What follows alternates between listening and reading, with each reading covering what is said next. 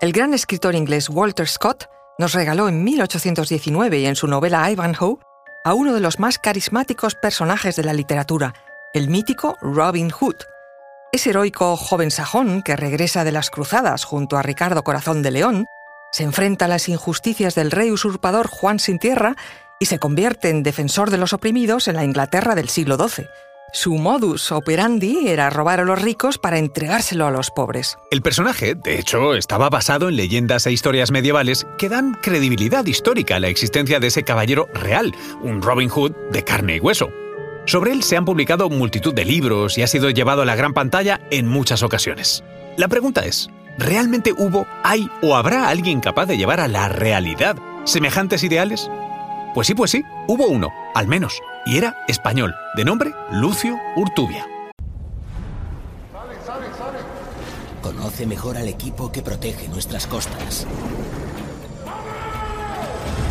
Alerta en el mar, el jueves a las 10 un nuevo episodio en National Geographic. Soy Luis Quevedo, divulgador científico. Y yo soy María José Rubio, historiadora y escritora. Y esto es Despierta tu curiosidad, un podcast diario sobre historias insólitas de National Geographic. Y recuerda, más curiosidades en el canal de National Geographic y en Disney Plus. En 2009, el activista antisistema Enric Durán aseguraba haber obtenido 492.000 euros en créditos personales que no pensaba devolver. La supuesta estafa de este hombre que huyó de España para evitar su detención era, según sus palabras, demostrar la fragilidad del sistema capitalista.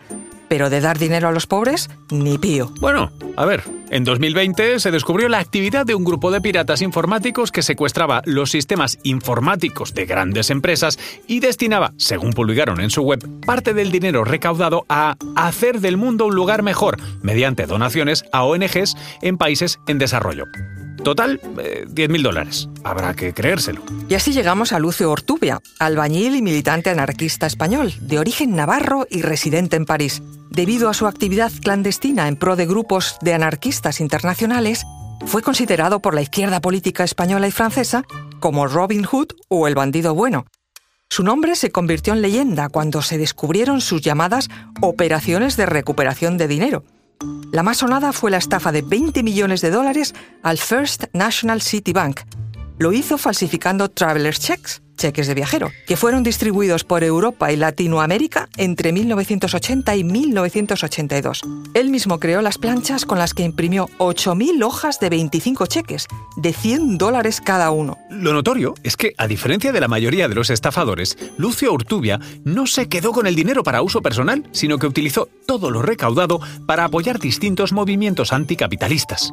No en vano, y pese a ser casi analfabeto y proceder de una familia humilde, llegó a conocer a personalidades como André Breton, Albert Camus o el Che Guevara, entre otros. Lucio Urtubia es un Quijote que no luchó contra los molinos de viento, sino contra gigantes de verdad, dijo de él Albert Boadella, a quien Lucio ayudó en el final del franquismo falsificando sus documentos de identidad. Tras el desmantelamiento de la infraestructura de falsificación, la policía francesa no pudo recuperar las planchas de impresión de los cheques, lo que obligó al Citibank y al gobierno francés a un pacto con Urtubia. Lucio pasó solo seis meses en prisión a cambio de entregar las planchas de impresión al banco, que además pagó un gran dinero por ellas, unos 40 millones de francos de la época. Para Lucio Urtubia, los criminales eran y son los banqueros y políticos. Si el paro y la marginación crearan revolucionarios, los gobiernos acabarían con el paro y la marginación, dejó dicho. Falleció el 18 de julio de 2020. Su vida ha sido narrada en libros, reportajes y películas, así como ha servido de inspiración de multitud de canciones de todos los géneros. Su casa en París es sede del Espace Louis Michel, espacio Louis Michel, donde se realizan charlas, conferencias, debates, exposiciones y proyecciones cinematográficas.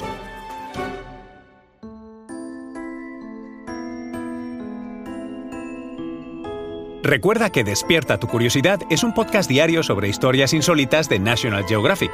Disfruta de más curiosidades en el canal de National Geographic y en Disney Plus. No olvides suscribirte al podcast y darle al like si has disfrutado con nuestras historias.